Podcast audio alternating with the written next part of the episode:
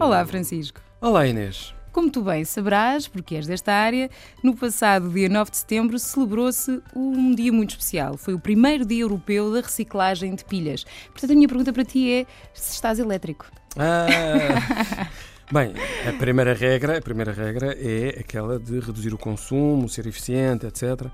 Ah, olha, e, e há só uma curiosidade.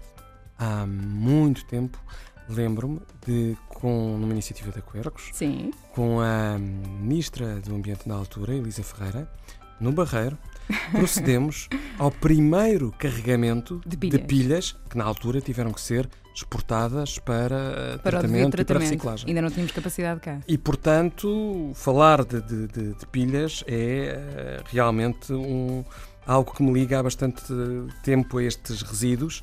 Que hoje em dia isso já representa um tratamento eh, 28%, não é? Mas eh, Exatamente. ainda estamos um bocadinho longe da meta. há- Eh, Ah, alguns países que já recordo, atingem 40% na União Europeia. Exatamente, e a média, eh, a diretiva comunitária aponta para 45% a nova meta para 2016.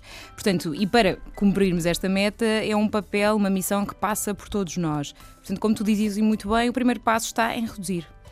É, é verdade. E, e- e, portanto, nós temos que ah, levar a pilha até ah, ao seu uso total e completo. Eh, podemos, às vezes, até trocar de equipamento. e tirar pilhas dos equipamentos quando não estão a ser usados. Uhum. Eh, preferir, obviamente, pilhas recarregáveis, que têm um maior investimento inicial, mas, Mas uma- compensa, claro. naturalmente. Eh, e depois, eh, obviamente, encaminhar corretamente para onde?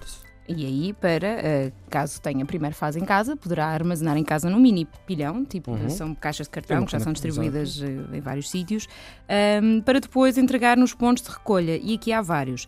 Os pilhões vermelhos junto a ecopontos, embora seja a quantidade cada vez menor, ainda encontra, mas para compensar há outros e muitos pontos. Nos supermercados, nos hipermercados e outros retalhistas, ahm, nas escolas também, universidades, no, no caso das escolas temos o concurso do pilhão vai à escola, Uhum. portanto, e as inscrições estão abertas em, eh, na página eh, na internet, poderá encontrar Uhum. pilha, eh, escola das ecopilhas.pt um, e também nos organismos da administração pública, hospitais, centros de saúde, clínicas, portanto não há desculpa para não encontrar o sítio certo para depositar as pilhas.